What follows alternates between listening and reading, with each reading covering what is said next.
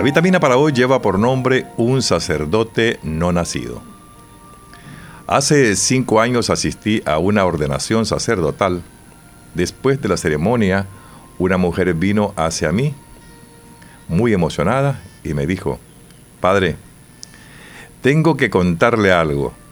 Cuando usted era un joven sacerdote, yo escuché en un retiro que usted había predicado en la Catedral de Puerto Príncipe en Haití. En su sermón, usted habló sobre el aborto.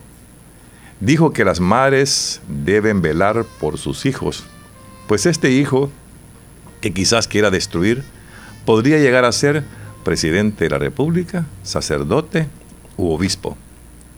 En aquel momento yo llevaba un niño en mi seno y tenía la intención de abortarlo. Después de su sermón, reflexioné muchísimo y cambié de opinión a causa de sus palabras. Pues bien, aquel niño es uno de los sacerdotes que acaba de ser ordenado aquí y sentí la obligación de agradecerle.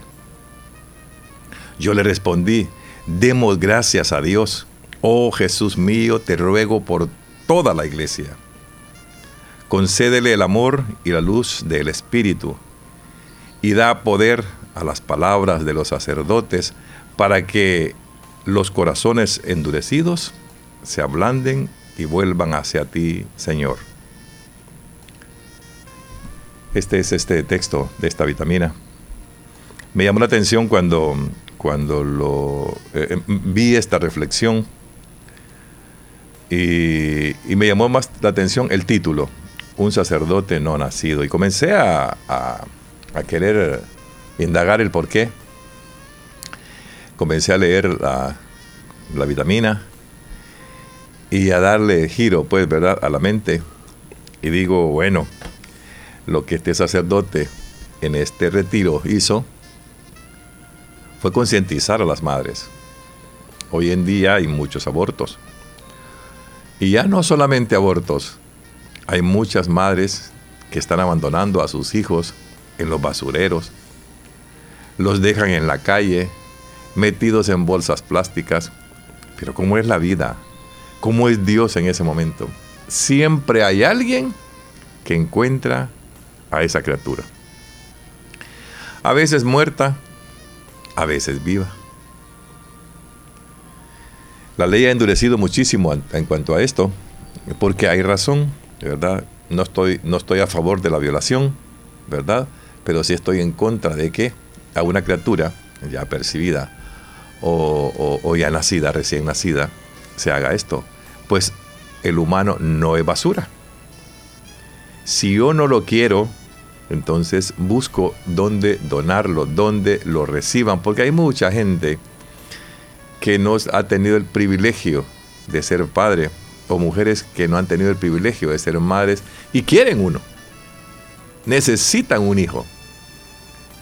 Pues no lo tire a la basura, regálelo Creo que fue una de las cosas que este, que este, ¿cómo se llama?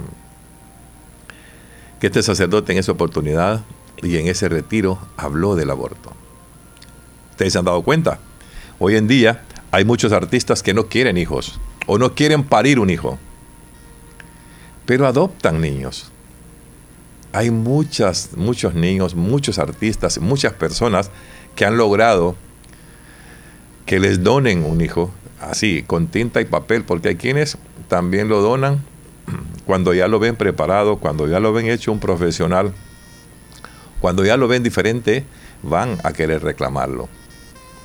Y así no, ¿verdad? Con tinta y papel entreguemos a nosotros esas, esas, esas criaturas que realmente no son deseados por las madres. Pero digo yo, si hay tantas cosas con que prevenirlo, ¿por qué llegan hasta ahí? Ha visto en la televisión, ha escuchado por las noticias de la radio, madres que llegan a aventar a sus hijos a los basureros, a dejarlos en las puertas de las casas, llevárselo al, al, ¿cómo se llama? A las puertas de los, de los papás del novio, ¿verdad? Porque a veces se, comete ese error. Las niñas, pues, ¿verdad? hoy en día es común eso, ¿verdad? Hay, hay, ¿cómo se llama? Hay tanta relación entre los jóvenes que en el descuido estas niñas quedan embarazadas. Y quedan embarazadas y no quieren hijos. Hoy, hoy, hoy, hoy, en esta época del 2000 para acá, los millennium, si usted habla con uno de ellos, dice, no, yo no, yo no voy a, parir hijos de nadie, yo no quiero niños, no quiero estorbos, no quiero esto, no quiero... Imagínense cómo nos llaman. ¿Por qué no se llama él? Yo soy un estorbo en la vida. Porque él no se toma igual como toma al que va a poder venir o al que va a poder crear o al que va a poder percibir. ¿Por qué no nos llamamos nosotros que también somos estorbos?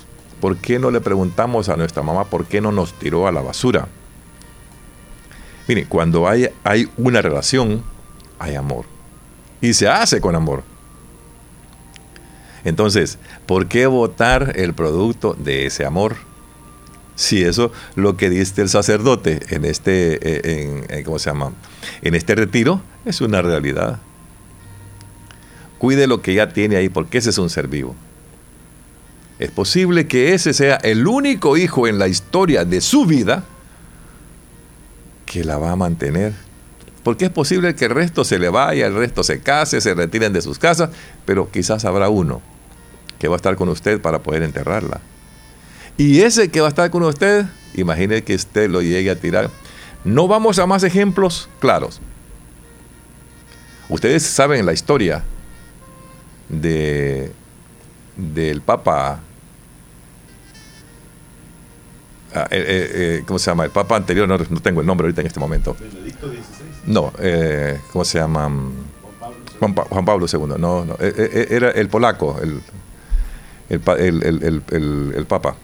Este Papa, la madre concibe este hijo con amor, pero había una vecina que le decía que por qué se dejaba embarazar, que si no sabía ella que los hijos eran un estorbo y que en esos países a los, a los hijos que siempre han, estado en, guerra, los, los mataban, los maltrataban, eran perseguidos los mismos militares porque el papá de, el Papa eh, fue perseguido totalmente, pues, ¿verdad? Y, fue un niño que anduvo huyendo, anduvo escondido en muchos lugares. Pero imagínense que la señora hoy en día, después de que, de que estaba eh, hecho papa, le dice, bueno, eh, ella fue a pedirle perdón al papá, ¿verdad? Porque ella le decía a la, mamá de que lo abortara, que, que, no le convenía tener a esa criatura. Y digo yo, ¿verdad? Pues sí, han habido tantos ejemplos en el mundo que, el, hijo menos deseado es el que más te ayuda en tu familia, es el que más está contigo.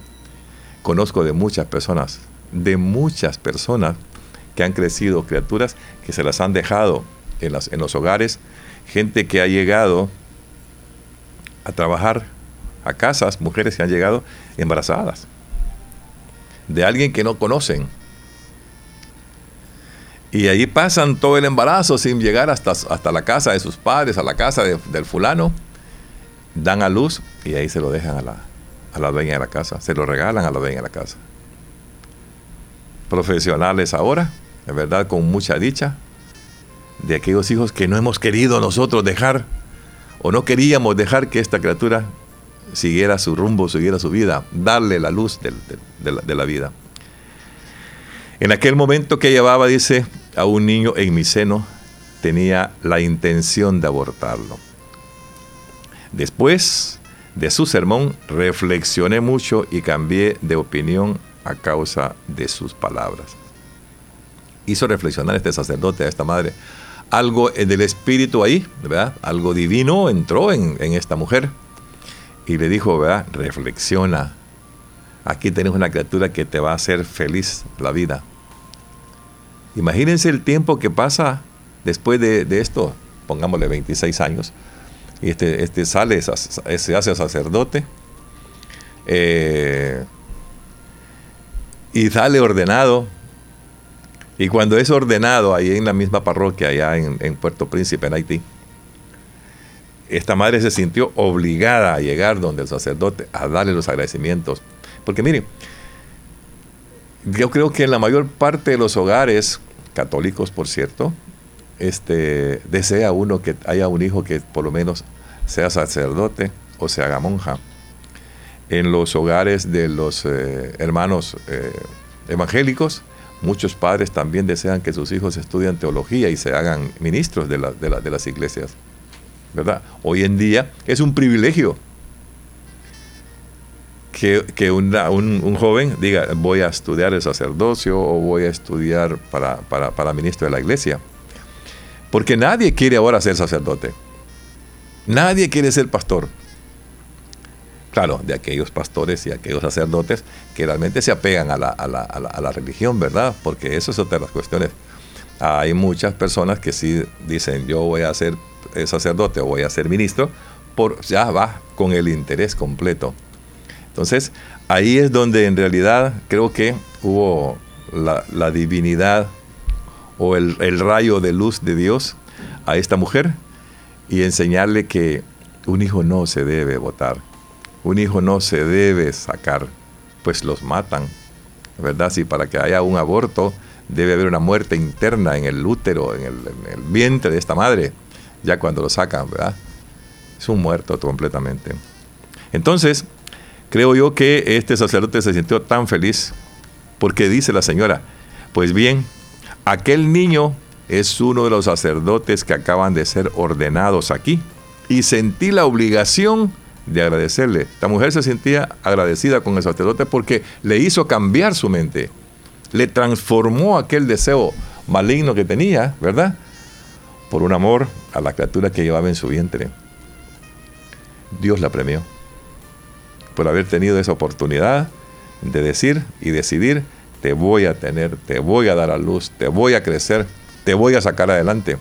Me imagino también que dentro de todo, ¿verdad? Hay que recordar que, que, las, que las madres transmiten muchas cosas a sus hijos a través de su vientre porque lo tienen en su cuerpo. Entonces, ellas tienen una conexión directa entre el cerebro del niño y el cerebro de ellas, en el corazón del niño con el corazón de ellas. Es más, ¿por qué los médicos recomiendan la leche materna para que los niños puedan crecer? Porque ahí hay un contacto, ahí hay una relación, ahí hay un, intercambio. La mamá tiene a su hijo y está pensando en él, le está contando muchas cosas en su mente, el niño las está percibiendo, el niño las está aceptando y esas son las cosas con las que realmente se comienza a trabajar.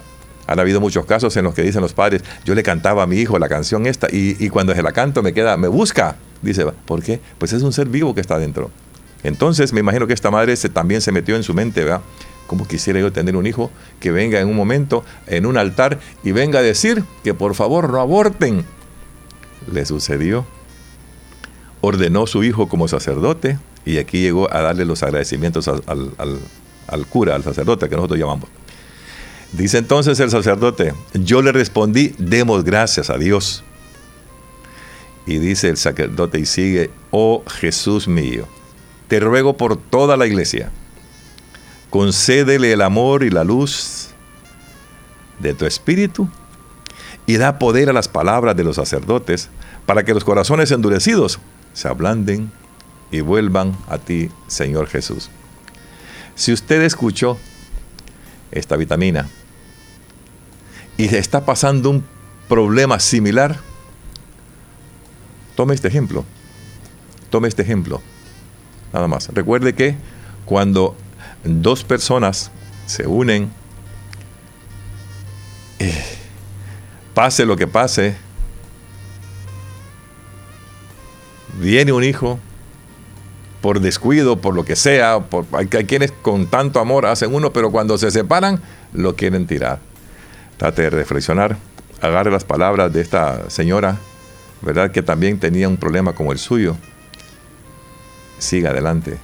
Esa criatura podría ser la que la va a salvar en su vida o, como decía el sacerdote aquí, puede ser el presidente, puede ser el papa, puede ser un sacerdote, puede ser un abogado, puede ser lo que sea pero ese puede ser la salvación o el cuido suyo en su vejez.